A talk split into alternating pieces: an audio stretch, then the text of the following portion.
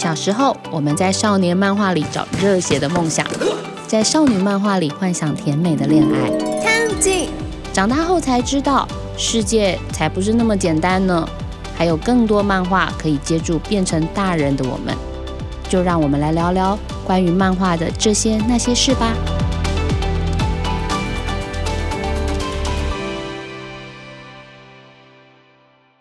各位听众朋友，大家好，欢迎收听静好听制作播出的《大人看漫画》，我是主持人陈怡静。这期节目啊，我们来谈谈台湾的漫画家郑问。二零一八年对台湾的漫画圈来说，我觉得是一个蛮重大的里程碑。那一年第一次有台湾漫画进入了故宫展览，就是故宫郑问大展。郑问是谁？他为什么可以进故宫？漫画进故宫这件事情引发非常大的关注，然后甚至有一评家写了文章来评论这件事情，然后引发了漫画迷的那个出征跟踏法。那在这里，我我觉得很有趣的事情是，正问是谁是一个问号，可是还会有个惊叹号说，哎，他是正问呢。那这个问号跟这个惊叹号对我来说，其实它是它反映出来的某种程度是台湾读者对于台湾漫画的陌生，但是这个惊叹号也呼应着对台湾漫画圈来说，甚至是亚洲漫画圈来说，郑问等漫画为什么可以进故宫？这个答案绝对是肯定的。今年的九月三十号，金马奖公布了入围名单，入围最佳纪录片之一的影片就是《千年一问》正问纪录片。我觉得蛮感动的事情是这样，就是终于啊，到了二零二二零年哦，我们有了第一部的台湾漫画家的纪录片。那同时，这部片的制作公司千猴子与常年推出正问作品的大大出版社也完成了纪录片书，收录了五十多位受访者的访谈内容。但比较遗憾的是，这一切发生的时候，嗯，主角正问已经不在这个世界上。二零一七年的三月，郑问因为心肌梗塞过世。那在过世的前一刻，他应该是还在画画的。就我们所知道的，郑问生前其实没有留下太多的访谈记录，他也不是一个多话的人。他曾经在漫画里面这么说：“他说他想说的都在漫画里了。”纪录片和纪录片书的诞生，对我来讲很像是一个时空的切片。我们在导演的镜头下面，一点一点去捡回了郑问的人生，从他的家人，从他合作过的编辑，从他带过的助手。每个人眼中重新都塑造起一个立体的正问，我我觉得。可能大家会很不习惯这一集的风格，因为我前几集其实蛮疯癫的。但因为我们今天要谈的是一个我自己非常尊敬的漫画家，所以我会比较稍微严肃一点，请大家就是多多见谅，跟前几期的风格比较不太一样。那今天的节目，我们邀请到曾经跟正问合作过的大拉出版社总编辑黄建和，以及纪录片专书的作者黄丽如来到现场。何哥是台湾在跟漫呃正问合作最久的一个漫画编辑哦。那例如曾经访问过正问的家人，也是正问纪录片的作者，然后。他也曾经走进郑文的家里，感受郑文曾经存在的空间。那欢迎二位，请问二位跟大家打招呼。Hello，大家好，我是大辣书本黄建和。嗯，各位朋友，大家好，我是黄丽茹。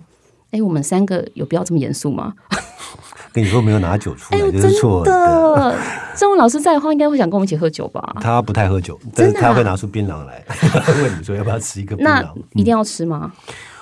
可以不用吃了，但是有的时候他会说你要来找我，那你带盒槟榔，会大概会是这样。OK，那槟榔有限制说，比如说盒子上面一定要有什么样的图案吗？这倒没有，但是因为它是其实是一个 heavy user 哦，所以它其实我们大概有统计，它它的对它的槟榔量还蛮高的。那其我想可能是长期处于这种赶稿的状态里头，需要他连到中国工作，其实都。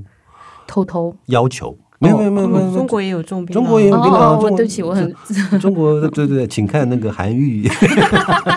我还想说是放在哪里带出去不会被发现这样。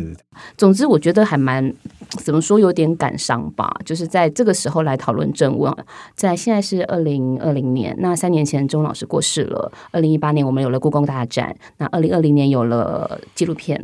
那这个纪录片的首映会上，其实我们看到蛮多。呃，漫画界的朋友，那大家离开的时候，有些人是带着眼泪离开的。嗯，在节目的上半场，我想先跟两位聊聊，就是有关于正文的漫画。我我要先跟两位坦白一件事情，就是 其实我个人呢，就是正文老师的漫画一直不是我的菜，就是这可能是我自己阅读习惯的关系。就是我从小看漫画，这些都是比较剧情式跟日本漫画这样子类型比较多。那当然这几年开始跑新闻之后，对台漫的熟悉程度越来越高。那但是我妹妹非常喜欢。港漫，所以他其实也看过呃，钟老师跟黄玉郎合作的《大霹雳》。那我们家应该还有那套作品。可是我开始对正问真的是感到着迷，而且感到尊敬，是在故宫展览那一次。我站在那个老师的原稿前面，那个距离大概我就非常非常靠近，只有三公分的距离的时候，我我好几次就是几乎快要哭出来了。我感觉到那个非常强大的能量，看到他那个毛笔的线条可以画到这么小的东西，跟这么粗犷的状态。然后他用了好多奇特工具，比如说滚筒啦、牙刷啦、沙子啦，甚至塑胶袋。我没有看过这样子的漫画原稿，我非常非常的感动。那甚至有些页面，它三到四格的画面，它用了三到四种纸下去做。格子做完之后再贴到同一张底纸上。当下我的感觉是，这个漫画家好像没有限制，他任何东西拿在他手上的都可以拿来创作。那他其实一九八三年就出道了嘛？是吗？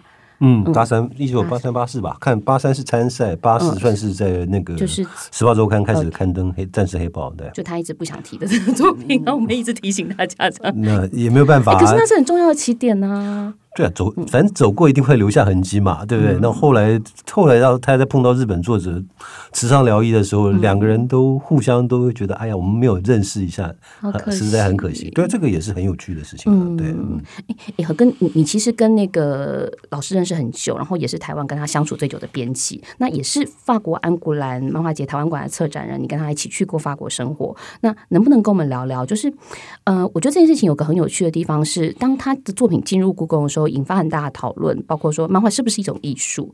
那您自己的经验来说，漫画是艺术吗？那正问他的作品为什么独特？我想，漫画是不是艺术这件事情，可以分两个层面来看了。就我想，因为漫画它从最开始的时候，它是一个最简单的事情嘛，就是用用图像来说故事，这个是。千百年来，从血居时代就已经开始有的事情，所以没有人会在那个时候想到是说，哎，这个东西是不是艺术？它就是用来说故事的。可是等到时间过去了之后，有些东西就会留下来。就像我们看此刻，或是几十年前，台湾也非常多的漫画创作者，有些创作者的东西，他就经得起时间的考验，那他这这些东西他就会留下来。当他留下来的时候，我们当然可以称它为艺术。啊，这大概是用这样，但我们可能也不用到太夸张的说，所有的漫画都是艺术。这件事情倒也没有必必要是用这样去想它。那对啊，正问为什么会我们会说正问的作品进入故宫是可能比较不需要多讨论，没有那么大的需要争执啊，是因为他用了一种方式来处理了中国的历史，然后用用他的漫画，用他的画面去诉说了一个故事，这个故事。让这些历史有了新的意义，那我觉得从这一点上面是一个非常当然就没有必要没有不用质疑的，是说，所以你在看三十几年前啊，大概这个书《刺客列传》应该是在一九八六的时候出版啊，就是三四五年前出版的一本书，然后到现在我们还要再提《刺客列传》，他曾经在九零年代感动了日本人，感动了香港人，然后到了。慢慢的，这些他这本书也慢慢走了这么远，他也走到了对岸啊。然后今明年的一月啊，《刺客列传》的法文版终于会出版。所以这个事情就是说，这个画面在说这个故事，它可以传达到这么远。这我觉得这个是漫画有趣的地方，也是漫画迷人的地方。是不是艺术？不用多说啊，就是它这种东西，我们就觉得不需要讨论。等到看到的人。打开页面，或是看到那幅画的时候，他有他的感动，这件事情他就存在了啊。那你如果一直要强调他有多多多了不起，多怎么样，没有关系。我觉得这件事情是留待给观众、留待给读者去看待这件事情。那。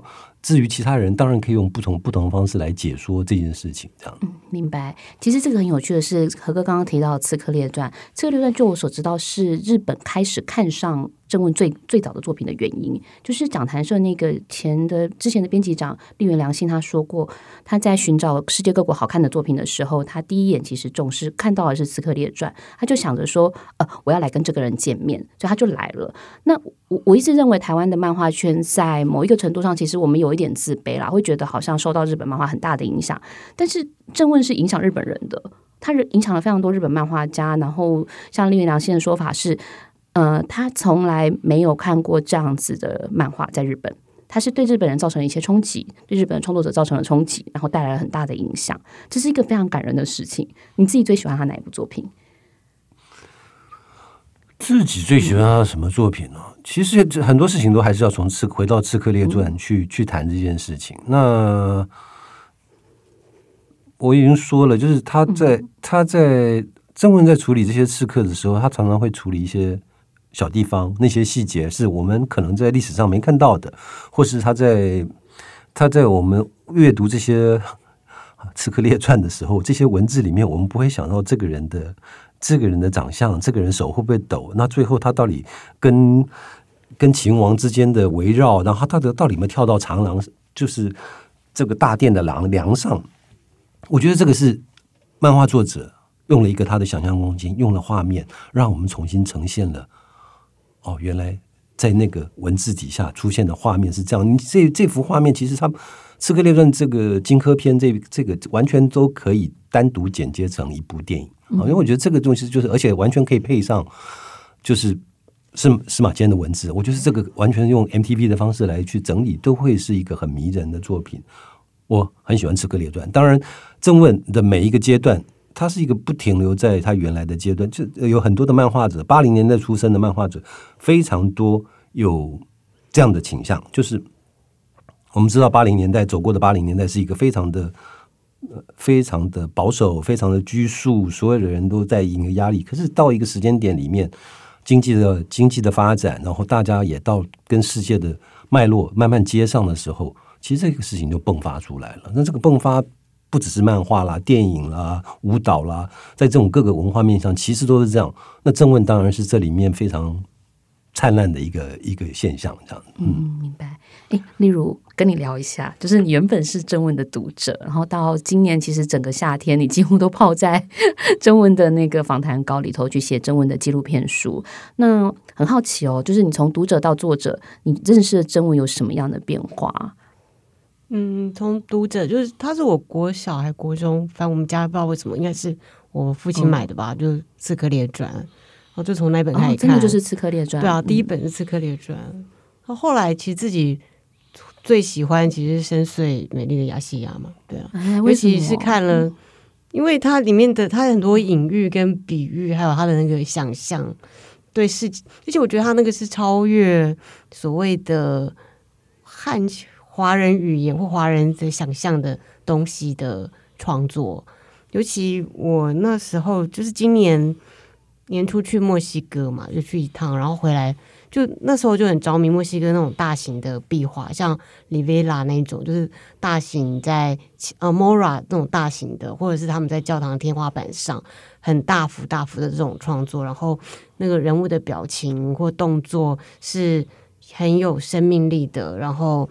嗯，那我是看看那个时候，不知道为什么突然就想起正问的那个《深邃美丽亚西亚》，就是它里面，因为它里面的很多东西，你把它放到很大很大来看的话，它其实我觉得它那个壁画或那个震撼的效果，其实是很惊人的。就在它的线条跟他想说的故事里面，其实有一种那个生命力，其实是在好像在其他漫画家的那个是笔下比较少看到。那我还蛮意外的，就是他，他并不是一个很爱所谓旅行的人，或者是因为他讨厌坐飞机嘛。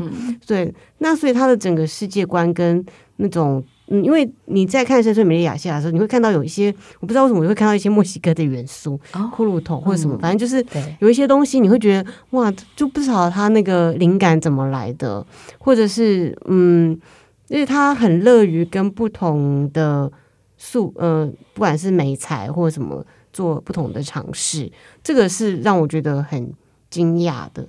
那当然是从读者变成作者，其实我觉得我第一次，应该说去年有一次，因为工作的关系，必须拍一个他的短跟他有关的短片，但是是找直语吧。那个那个题目是，嗯，在呃，就是有点是写给写给。郑文的信的这种的一个小小的短片，所以那是我第一次去郑文老师家嘛，就是去，因为是要采访知宇。那那时候知宇就说他他不知道，他就跟我讲说，他父亲要离开的那一天晚上，他就是跟同学还朋友应该庆生吧，所以就是去，嗯，知宇就带了一个威士忌回来，因为就朋友送他的，那就跟他爸说啊，那诶，他爸看到就说，哎，改天可以一起喝，然后。就就说对啊，早一天我们就一起把那个应该麦卡伦还是什么，所以就一起父子俩来来共共饮一杯这样子。那没想到几个小时后，就听到郑文老师就就倒倒下来的声音这样子，所以他一直觉得这是他，嗯，好像就没有机会跟爸爸一起喝一杯这样子。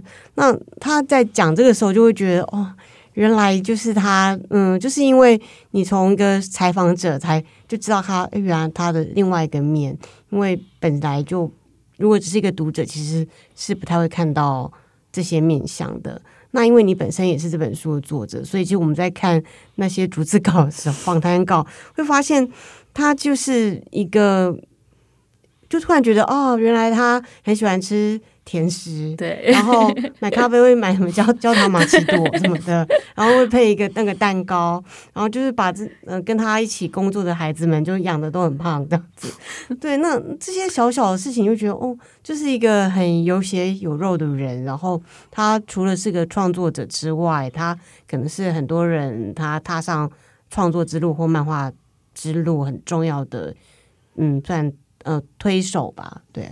但好像是大家的老师，可是有一点像大家的爸爸，就在他的助手群里面那个感觉。其实我我我可以明白，就是例如在讲说，呃，看到那些访谈稿的时候，好像对生物有个真的是一个人的认识。那这件事情其实我觉得蛮有意思的是。呃，我先跟丽如道歉，因为因为我在今今年其实是这样，就是今年在安古兰漫画节的时候，编辑雅文就是从台湾问我说要不要做这个工作，就接正问纪录片书的工作。我当时只有一个念头，就是哇，是正问哎，就是可能跟很多人一样，就是啊，是正问哎，你好像不能不能拒绝这样子迷人的要求。那作为一个常年在跑漫画线的记者。我没有采访过郑问，是我很大很大的一个遗憾。因为在一四年那一年，我不晓得为什么何哥找我去安国兰的时候，我没有去。那应该是有一些当时自己的原因了。那那老师过世之后。看完《正文大展》之后，我的那个遗憾是非常深的，所以当时说什么都觉得就是要接啊，然后稿费什么的都没问就答应了。但后来其实如果没有例如加入，我一定是写不完这本书。现在大家浪迹天涯，被黄建和先生追杀之类的。总之，反正我拖稿拖了非常久，所以在此跟那个被我影响的同事们道歉。这样，但在整理这个纪录片书的过程，我有深切意识到一件事情是，嗯，台湾对于漫画家的记录是非常非常缺乏的。尤其是呃八零年代的，可能还有多一点点。那接到接到现在这些年轻的作者的东西，甚甚至是更少了。那郑问生前的访谈资料也不多，那也没有半本谈他的传记。那我们所知其实非常少。可是透过这个纪录片团队给我们大量的访谈稿之后，我们好像才一点一点去认识这个身为漫画家的郑问，以及作为一个人的郑问。那也很珍贵的，就是在二零二零年，我们终于有了第一部台湾漫画家的纪录片。和跟你看的那个纪录片，当时的心情怎么样？你应该看过无数个版本吧？嗯，没有，这还好了，就是总我大概看了三遍。我 我那个雅文应该已经看了五遍吧？听说对对，听说他看了有四五次有。对对对对对，所以一个漫画作者开始做做到纪录片这件事情，当然是一个很特别的，是很特别的现象哈。我说一个作一个漫画作者，其实他要做的东西，其实就是一支笔啊。一张纸，然后开始说故事，然后他最容易呈现的话，其实就是一本漫画。那正问他开始跨越了几个事情，他从一本漫画跨越到一个展览，然后再从一再从一个展览跨越到一部一部纪录片。其实那个是很有趣的放大，我们叫放大啊，就是不是每个作者都可以被放大。我说就是以最简单解说而言，图像能不能放大？就是这个作者他的。摆在漫画里面看起来还蛮迷人的一一幅一页漫画，当它变成展览画廊里面也好，咖啡店里面也好，摆在那边的一页纸，你看到那页原稿，你会不会感动？那在接下来，它当它变成纪录片的时候，当它不是在电视上，电视上还是第一件事情啊。电视上你我们还看到一个小荧幕，或者是我们看到一个我们的 iPad，然后或者我们电脑里面看到。它还是一个比较小的一个框架，当它变成电影，就是如果在一个大厅里头 放大到，就是从那么小的一张图要放到百倍吧，我觉得就是一个一百倍的时候，你就想，哇，这个这个东西是被检验的，就是当有些图放大到这么大的时候，它能不能它能不能依旧迷人？嗯，好，就是譬如说昨天看看那个画面的时候，有两件事情就非常有趣，就郑问的作品放大到很大的时候。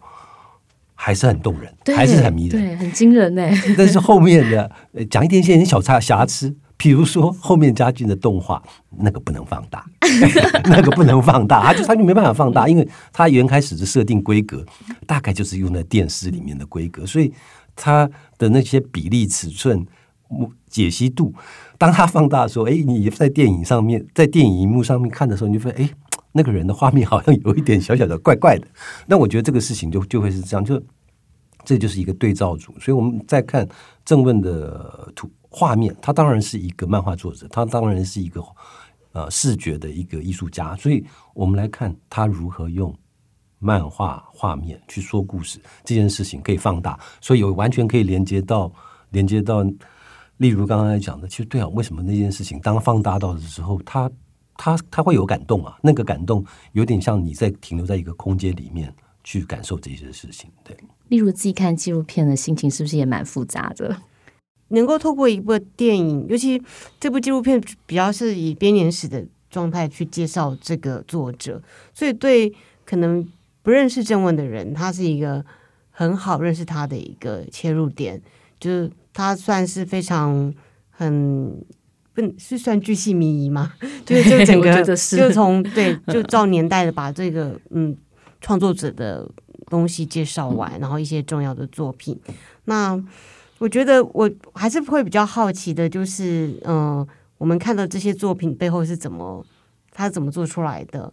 比方说，他不是，呃，我觉得就像一些照片，他们摆动作，然后当模特，然后郑文再把这学生摆的动作画下来，然后那个就很生动，你就可以想他们在原来在新店那个工作室，然后这几个男男都大部分是男孩，然后大家可能打赤膊，然后摆着那种嗯。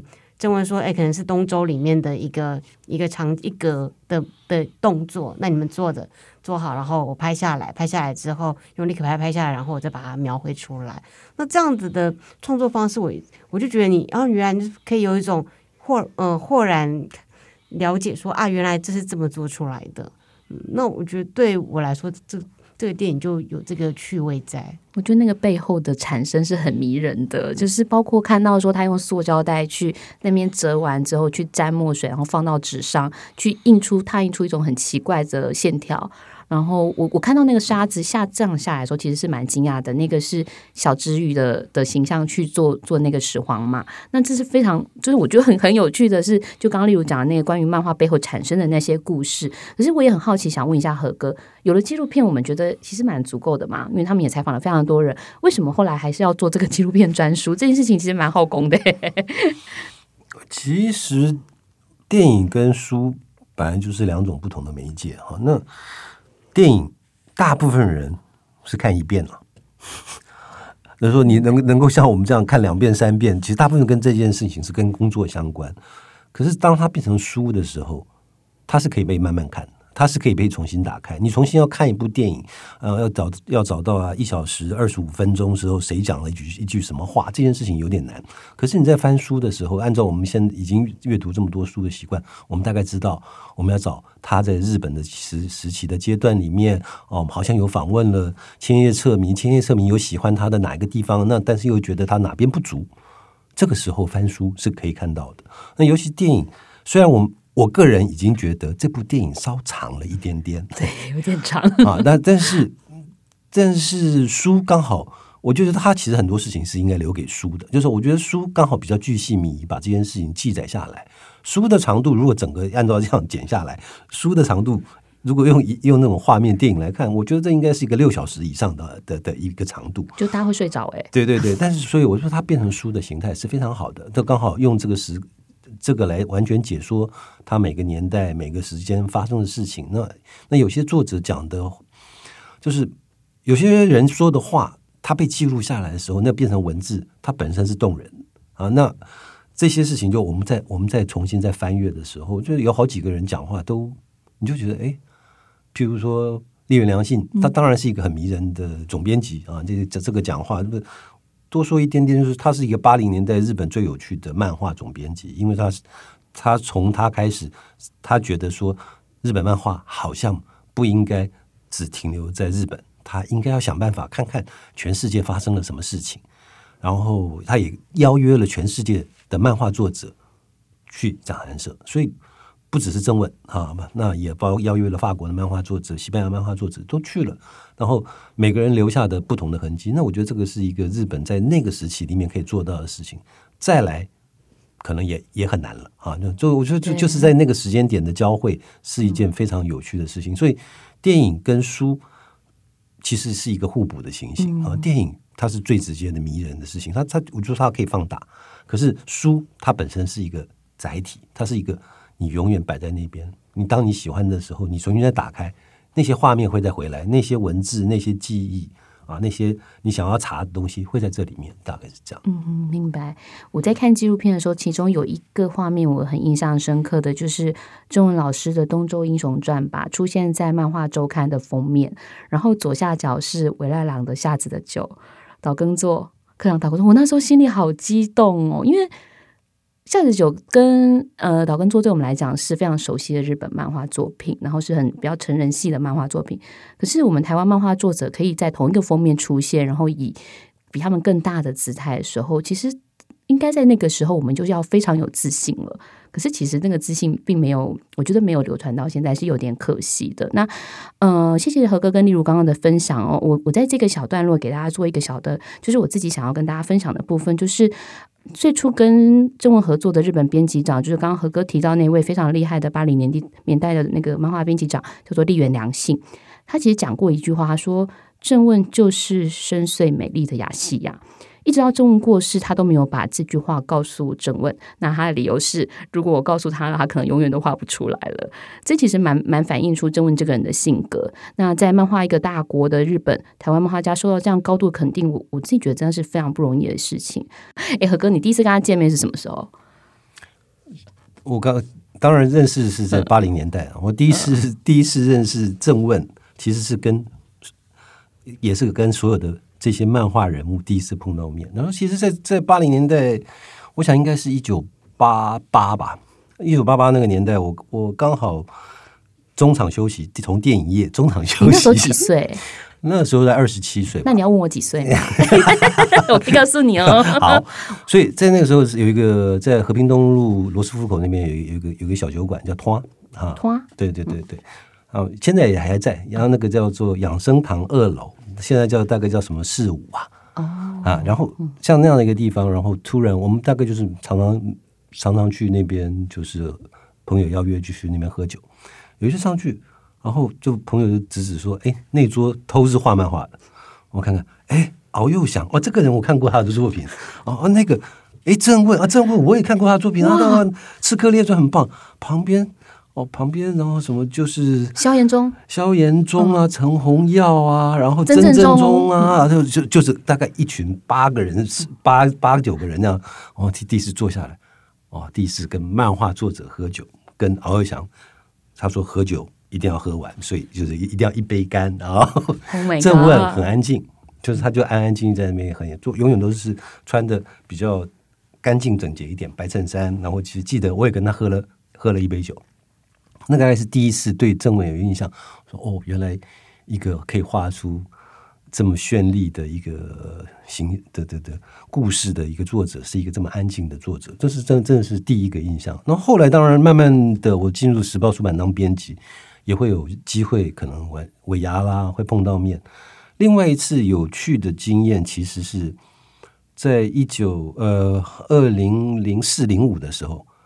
我那时候我知道他在北京做游戏，然后我那时候也开始有一些工作要去北京，所以我就特别跟他打个电话，跟他说啊，我可不可以去看看你？然后所以他就说啊，你来啊，来啊来，我刚好刚好，我说要不要带什么东西给你？啊，不用，我们这边有了，你不用再带了。所以我就去了，我就去了，就就是跟他印象那次印象最深刻就两件事情。我当然我也跟他就是看看他的画面，哦，原来一个从漫画。然后去了，从台湾到日本到香港，然后到了中国之后是做游戏。我说这个从漫画跨到游戏这件事情非常特别。那他就说哦，他底下大概这一边大概几个？我看哇，应该有四五十个人。我说办公室看起来非常大哎。对，然后我就我就在他的他的那个小房间小房间里面，他开始跟我说：“哎，那给你看一下我现在在做的东西，跟我解说一下他正在做的《三国志》。”其实我后来没有看到，可是那时候在解说的那一刻非常迷人，是因为他的三国就是大家都都着迷三国嘛，就是尤其男生这种三国各各式各样的说法，就台湾、中国、日本，全世界最大的同人，对对对，就都在谈三国这件事情。那可是他在讲三国的时候，他在讲说他的故事要怎么开场。他想说，其实我想从一条街道开始啊，所以这条街道里上面里面开始。这边这边是有个卖豆腐的，是一个卖豆腐的西施，豆腐西施啊，豆腐西施。然后这边一个卖烧饼的，就是他开始在讲这条街道上面各个式各样的小人物，然后就觉得哇，三国是这样开场，很厉害啊！哇，一个三国，一个三国的游戏，用一个这样子完全在街道上面你去碰到的事情，就哇，这个太这个是太厉害，我说好期待可以看到。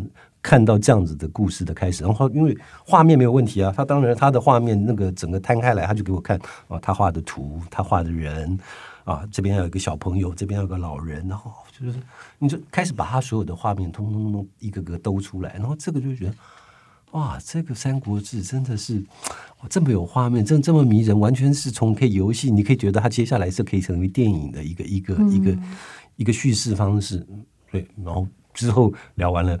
去之后聊完了就就就就就去吃个饭喝个酒啊，还找找了他的一两个弟子，然后就这样一块这样认识，这样聊一下天。这个大概是印象比较深刻的第二次喝酒。对，嗯，他其实不是一个喜好喝酒的，还好他基本上他不不太是一个。后来因为我因为。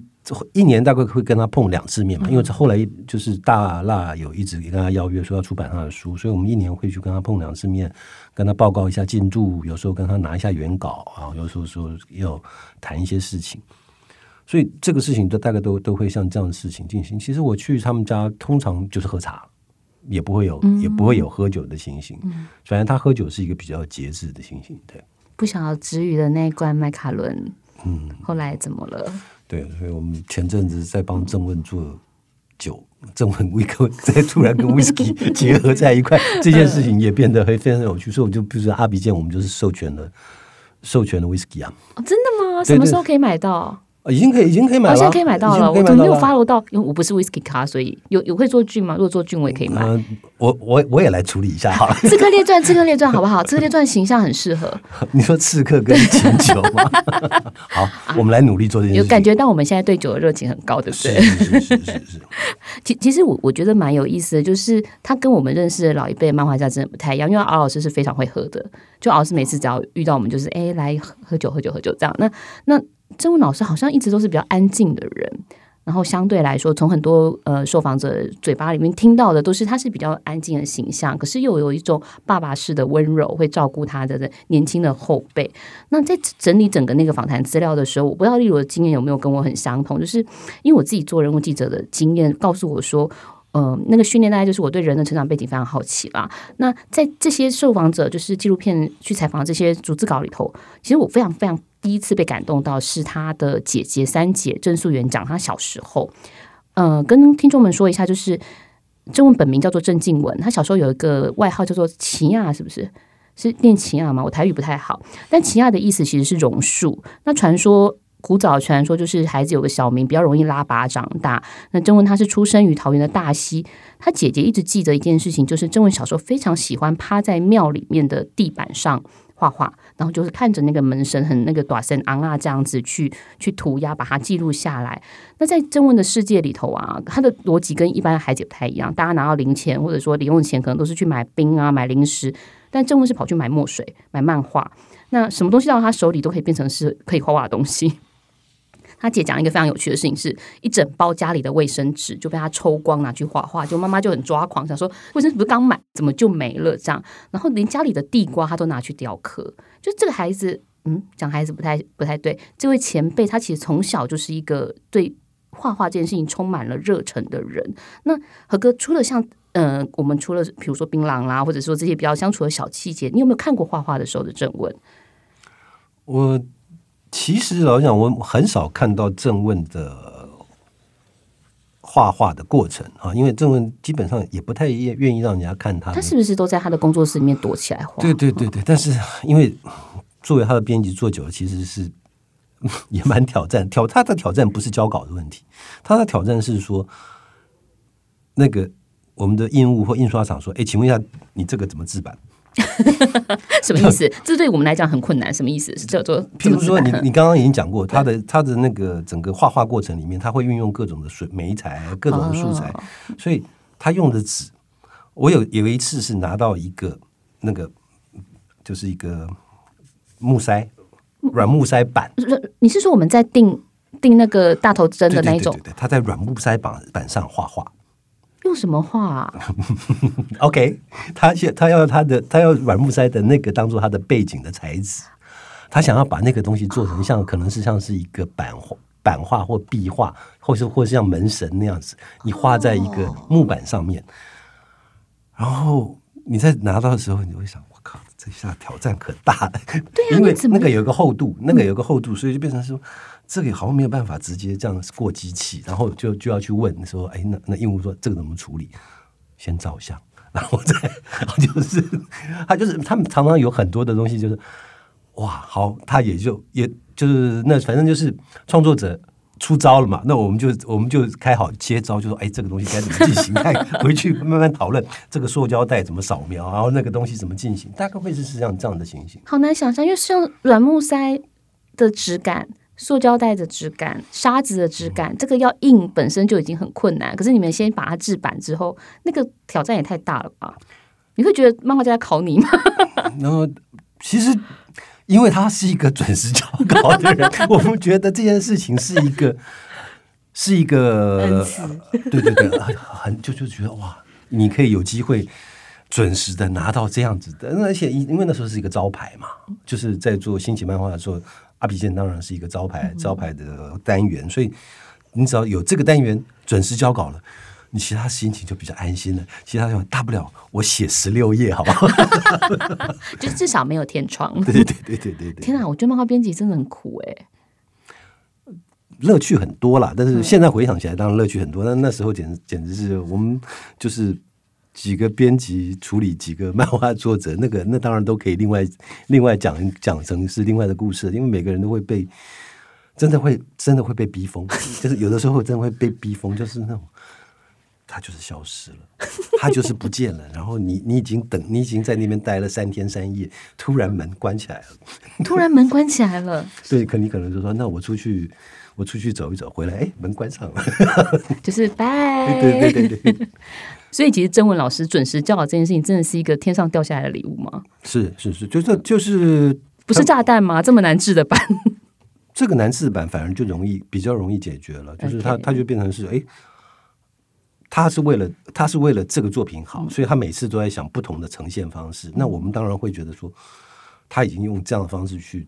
表达他的创作热情，我们我们努力解决剩下该解决的事情。这样，嗯哼。那例如在写书的过程，有没有发现一些，比如说老师创作背后的小故事，或者是啊，原来他是这样的人？嗯，我觉得就是他创作应该是包括说，就是他跟中国的他那些助理学生那一块，就他们在做铁血三国志这一块，其实这个是。我以前没看电影前，或者没做这本书之前，是完全不知道的嘛？因为我们完全不知道他在中国那十年发生了什么事情。但是因为透过这个机会，然后我才知道他跟这些二十出头刚从大学呃出来的学生他们之间的情谊和一些故事。这样，他里面有讲到一段，他们那时候就整个制作的团队要从北京搬到。那个珠海珠海的时候是坐火车嘛，嗯，然后坐火车的时候，不晓得中文老师就就对于火车的便当很有兴趣，就一直跟那些学生说，哎，台湾的火车便当很好吃啊，所以我们应该一路就买便当买下去，这样子就就说便当本身就是旅行的风景的一部分。可那些学生就翻白眼，就说 火车便当有什么好吃啊？就是老师喜欢的东西都让他们觉得莫名其妙的。那他对这些学生就是。就把他视为小孩嘛，所以小他们人生的第一次，比方说买房子、结婚，其实郑问老师都是都是当推手。比方说结婚会包很大的礼金，然后我们在买房子、租房子的时候，好像郑问还送每个学生一个那个小。那个叫灭火器，灭火器，对，因为他就突然就觉得，哎，好好担心你们平常家里居家的安危哦，灭火器很重要，所以他就是送了所有人一支灭火器。那那时候回到台湾之后，刚回来台湾，因为那时候就问师母嘛，师母就说，他就一直很挂挂念在中国这些学生，有时候还会看到，哎，台湾有卖什么防防滑垫那种，他说啊，台湾这边这个很不错啊，那些小那些学年轻人在中国这样。好，应该寄一些给他们，让他们在家里。你是说从台湾寄纸滑垫到中国？对啊，就浴室的纸滑垫，就说这样子他们就不会跌倒受伤，这样。嗯，然后师母就说那边中国应该也有在卖吧？他好温柔哦，就是照顾人这件事，其实会觉得很神奇。那当然这是生活上的。那在那些访访谈记录里面，当然也包括说对于他们专业上的一些需求的要求吧，就要求很。很严厉，包括他们在做呃游戏的时候，有个学生他画一面墙，就画了半年这样子。老因为老师就会跟他说：“哎，这个墙它可能在什么湿度，然后在什么呃，他经历过什么样的事情，就任何东西应该都有都是有表情的，或者是你在一个呃 game 里面的每个人物，尽管是很小的人物，其实是回应到刚刚何哥一开始讲的。”呃，三国从小人物开场，这种他对于小人物就觉得他不是一个贴上去的，就是跟一个贴上去的符号而已。他觉得每个人的后面都是有血有肉的。那你在画这些人的时候，或设计这个人的时候，他后面的整个故事脚本都要帮他想清楚，对啊。那这个东西其实对那些呃这些呃中国第一批做游戏线上游戏的人的年轻人来讲，是我觉得是很大的养分吧，对。这其实蛮神奇的耶，因为如果说做到这个程度，其实，在游戏业者来说，应该会有点受不了吧？就是你应该要去开发的是更多的装备，让玩家买了可以可以赚钱，然后不是去刻画那个路边的小草小花，或者是一草一木，或者是这样的小人物。和跟你做他的漫画编辑这么长的时间，有那种。我我不知道，我在纪录片里面其实看到了一些，呃，郑问很寂寞的状态，然后也有很富足的时候，那种不为人理解的状态。对于比如说作品可能会面临腰斩了，然后后来他去香港、去中国工作。你看过无数的漫画家，郑问是一个什么样的漫画家？为什么有这样的意志力，让他不断的创新，然后不断的去创作，到最后还是回到漫画这条路上？你觉得漫画对他来说的意义，以及他的顽强的意志力从哪里而来？哦。我们聚焦在八零九零的漫画作者，这八零九零的漫画作者其实都有一个特性，就是说他们都是一个从从小就很喜欢画画的，然后他们就觉得用画画说故事这件事情是他们他们这辈子想做的事情。那正问是一个跳跃性比较强的，我们可以看到，我们可以看到几个像曼人杰、陈红耀，他们其实一开始都已经有在思索的，是从他们的作品是希望有机会从漫画变成动画。可是郑文比他们更拉远一点点，是说他其实是用画面说故事的人，所以他在做漫画。他一边在做的时候，他其实已经有一点点觉得他在做电影分镜。我们看到他是他其实是在做电影分镜，所以我其实有大家这个问题，我有问过，我说跨到游戏，这是不是有点多了一点？但是跟他碰面聊过天之后，他就觉得不会啊。不是就是用画面说故事吗？哦，不是就是用画面说故事，只是这个说故事的方式、阅读的方式有一点点不一样。那我还是在做画，我还是用在用画面在说故事这件事情，所以一体两面同时会存在，就是。他用画面在说故事，所以对他而言，这件事情可能比较像电影；可能对游戏人而言，这个事情不太像游戏。这个有这个东西比较不是在玩的，这个东西是在视觉上面的震撼的。所以郑问当然在这上面一定会在这上面做比较多的坚持。这个这个是大概完全可以理想想象得到这个这方面的事情。这样，他创造了一个他理想的世界，但是不见得是完美的世界，对不对？就是他一直在追求那个完美。他是不是一直在追求完美？也可以这么讲，就是，但是他就不满足，嗯，他就他不停下来，他觉得是说，他要说的事情是，他的画面是一直在成长。就是我们我们来看，我们可能不会说郑问是一个最会说故事的漫画作者，但但是他可能是画面感最强的。这件事情是一定是没有问题的，因为你从回头来看，整个视觉。就是这是一个完全靠视觉的，有些很多的漫画作者，他是要靠很多的文字旁白，对，去填补那个故事不足的地方。正问的正问的作品，尤其是短片，你完全可以，或者其实他的长篇也是一样，他的长篇也是一个个短片拆下来的。所以你只要看他的短片，你可以第一次完全不要看看对白，不要看文字，就可以直接一路看下来。看完了之后，你会很清楚的知道他的重点摆在哪一个画面、哪几页上面。他以那样的东西去做整个的发发生的发展，这样子。嗯。二零一七年三月二十六号，郑文老师心肌梗塞过世。我我我坦白说哈，作为一个媒体人来讲，就是从那个时候开始，我其实可以感觉到台湾媒体开始非常热烈的讨论正文，但这其实蛮心酸的。就是嗯，何哥，我 虽然不是很想谈这个事情，但是有一点想知道，当时您接到这个讯息的时候，当还记得你当时在做什么，然后心情怎么样吗？我可能是最后一个跟他碰到面的外人，就是他家人之外的啊，他的助手之外的人。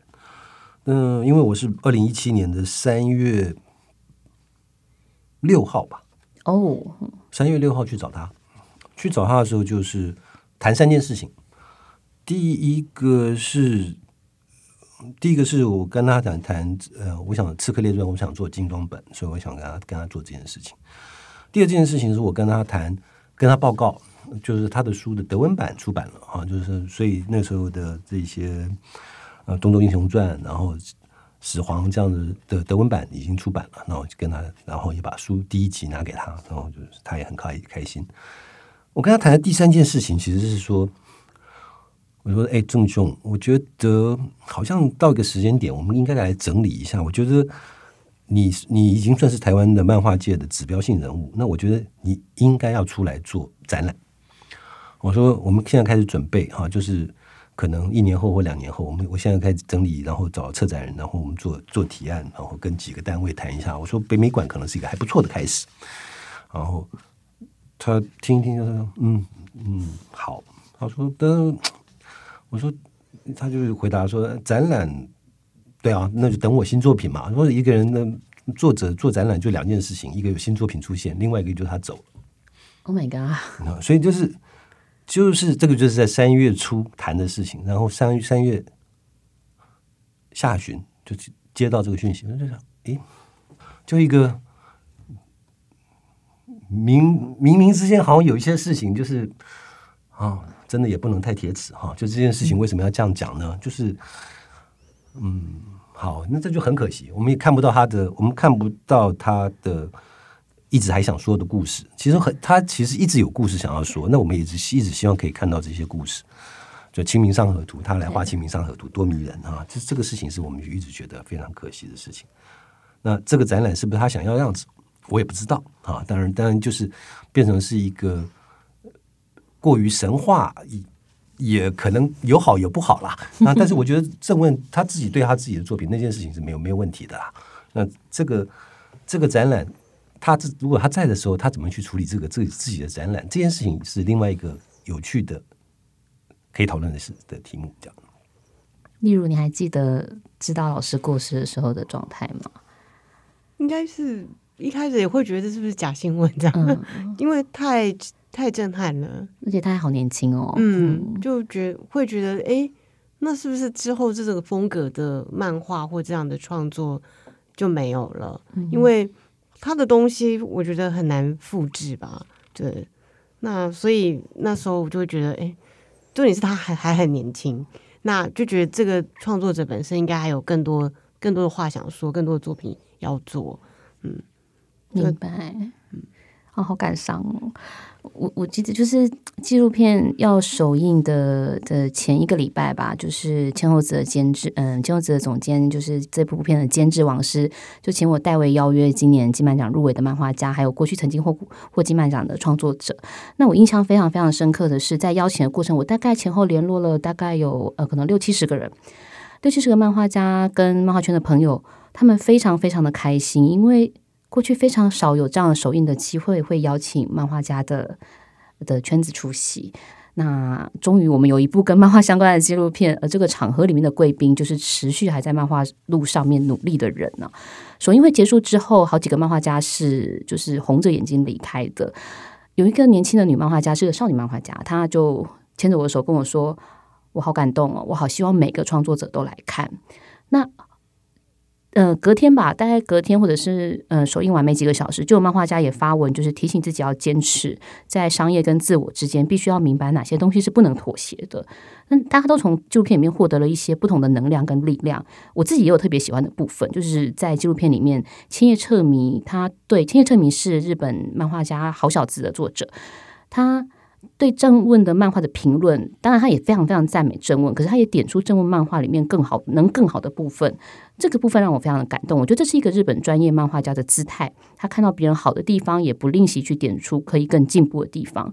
坦白说，有很长一段时间，包括在正问大展的时候，刚刚何哥有提到，我我觉得正问有一点被过度造神了，因为他不是。生来就这么厉害的人，就他不是一个生来就是神的人。在整理访谈的过程，我们会理解郑静文之所以会成为正问，他的天赋是存在的，可是他有更多伴随而来的是他这几十年来不断的自我怀疑。自我挑战，然后坚持再坚持，就像何哥说，他没有停下来过。在画深邃美丽的亚细亚时候，他有非常庞大的奇特的世界观。那到中国做游戏的时候，他努力把每一个细节做到最好，要求游戏里面的，可我看到的是包括像树啦、石头啦，他都有他要求的样子。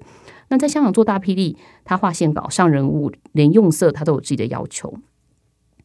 正问之所以是正问，当时他给自己取了这个笔名，有有他姐姐的说法是说，他曾经跟他母亲说：“妈妈，我画的这么好，为什么？或许那为什么后面没有说出来，是为什么没有人在乎我？所以他把自己的名字命为正问，那个无语问苍天的努力跟不被理解，可是他事实上已经成为一个时代了。在节目的最后，我想请两位跟我们谈谈，你们眼中的正问代表着什么样的时代的意义？嗯，我先说“正问”的“问”这个字哈，就是这件事情可能有很多的解说，对，好像不同故事。对，但是因为我老讲，我觉得用用直接是说为什么时代对他不公，或是没有人赏识他，我觉得这个这个问把他问小了，嗯，这个问把他问小了，他在在问的其实是在问，可能问，哎，这个故事怎么说？这个漫画怎么进行？还有没有人比我厉害？可能在问这件事情啊，就问他自己。对，可能在问自己，说我还可以走到哪去？其实是一个，其实是一个。我们讲，我们如果有在看武侠，我们就会说，我们会看到武侠里面会有会有练武成痴的人。哦，郑问当然是一个用漫画、用画面说故事成痴的人，所以他你会发现，他自己在自己的宇宙里头面，他创造出了一个。其实他的说的小故事都是迷人的，就是他这样只要是讲，你看他在《东周英雄传》里面，只要是越小的人物，然后越简单的人物，那件事情说起来都很迷人。当他处理太大的题目，比如说那种 皇帝，然后这些 这可能不见得会是做到他最最最有趣、最利刃。我觉得他在问的事情是在问这些东西，如何把这件事情再做得更。当他可以跟。千百年前的人物做对话的时候，这件事情是他在问的是这件事情。那我觉得他这样当然在八九零年代里面，他走出了一个很有趣的一步。我说他是一个台湾漫画作者里面第一个直棒选手，他到日本去打直棒了嘛？进大联盟的概念，进大联盟的概念。然后你 哇，原来原来台湾作者可以这样。其实那个时间点，台湾的漫画是非常有趣的。所以你知道，有人去了日本征问，有人去了美国。那有人去美国，想要想要去漫威，然后用这个系统去进行；有人去了法国、安国，在九零年代，其实这些事情都已经在发生。我觉得那个是一个能量，想要看跟全世界做对话。这么有趣的事情，其实是在这边，他一步一步走出去，他自己的步伐，他没没停下来，没停下来，没停下来。当其他人可能就会说啊，就就是我说那个太小了，为什么什么叫做？呃，为什么社社会不赏识我？人家不，这是讲讲而已。他没有停下来，他没有停了，就是说他没有在那边自怨自哀，他没有停下来，他就继续说他的故事。这边漫画结束被腰斩，那就再做下一个故事嘛。我就去香港啊，对，就去哪边呢？我就是去中国。这是我觉得这个是一个，反而我觉得这应该是要讲的是说，这个是台湾人的强韧力，在这个地方就是。这边不行，我们应该会找到我们的路出现嘛？那我觉得正问在讲的事情是问自己留在这世间它的意义在什么？这个什么地方？问我们可以走多远？我们可以走到哪边去？那我觉得这个是比较像是正问这个作者他的漫画留给我们的，然后就说哇，对啊，三十几年前你已经做了一个作品到这个高度，那这些漫画作者，年轻的这些漫画作者，踩在这个这样一个作者的肩膀肩膀上，可以走多远？可以好好的想啊，就是在法国应该也不是什么太难的事情啊，还可以在什么地方？哪一天台湾的漫画作者可能可以在非洲被看到，可以在中国做展览？那我觉得这件事情是一个我们可以去想象，我们可以期待的。然后那个作品有有英文版，然后变成是电影，再变成好莱坞的可能性，这个事情中国没有做成的事情，其实我们可以帮他圆梦嘛，大概就这样子。嗯，例如呢，有没有什么要补充的？嗯，就是就刚刚可可讲的，就是他其实不断的坚持，不断的，他其实终归就是他就是很爱画画嘛。他就是再怎么样，就是哎，香港不行，那他也是要画。那去中国，他也是为了，也是因为很爱画画。那这种热忱就一直把他一直推，逼着他就不断创作，不断创作。那我觉得。在这个时代里面，我会觉得很有意思。如果说时代性的话，就是因为我们在看他的过去这些访谈稿，就发现他其实是一个很孤孤独的人嘛。那所以在电影里面你会看到说他，他会说他在东日本东周列国在连载的时候，才到第一个月嘛，还第一个礼拜就收到了上千封的信，没错没错。那在台湾要连载了一年才十封，才十封这样。那我会想说，如果嗯，就会想到说，这个创作者其实真的是很在意读者在在想什么的，不管是过在他呃，所以他的八零年代或九十年代创作年代，或到现在的创作者，所以为什么社群平台会很重要？或者这些人他还是想办法，他虽然过着很孤独，但是他还是想知道读者在想什么，你们到对我的东西有什么有什么喜欢的、不喜欢的，所以。后来我在看他的作品的时候，我都很喜欢看最后的那个正问的话吧。我也是，对啊，那对啊，尤其尤其大霹雳，就香港大霹雳，其实我看不太懂，我不知道为什么。可能我们对港漫有障碍。对，但是他的每一期的最后的他的那个新正问新生，我都觉得看的好有趣哦。这样，嗯，他想说的都在漫画里了。嗯，就是非常很真诚，就是这个非常真诚的创作者。我们在节目最后就引一下这次纪录片专书的那个书腰的一句正文的话哦。正文说过：“我总是在追寻，尝试着追捕虚幻和无边的可能性。”这也是呼应了刚刚何哥说，这个人从来没有停下来过，他不断的要去尝试更高的边界，然后突破自己更可能从来没有做过的事。那今天很谢谢何哥跟丽如来到节目现场，也谢谢大家的收听。那要跟大家说个拜拜吗？好，记得去看电影，然后。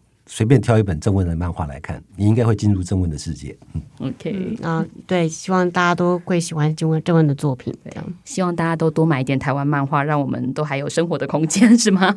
好，那谢谢大家的收听，也请继续锁定由静好听制作播出的《大人看漫画》，我们下次再会。想听爱听，就在静好听。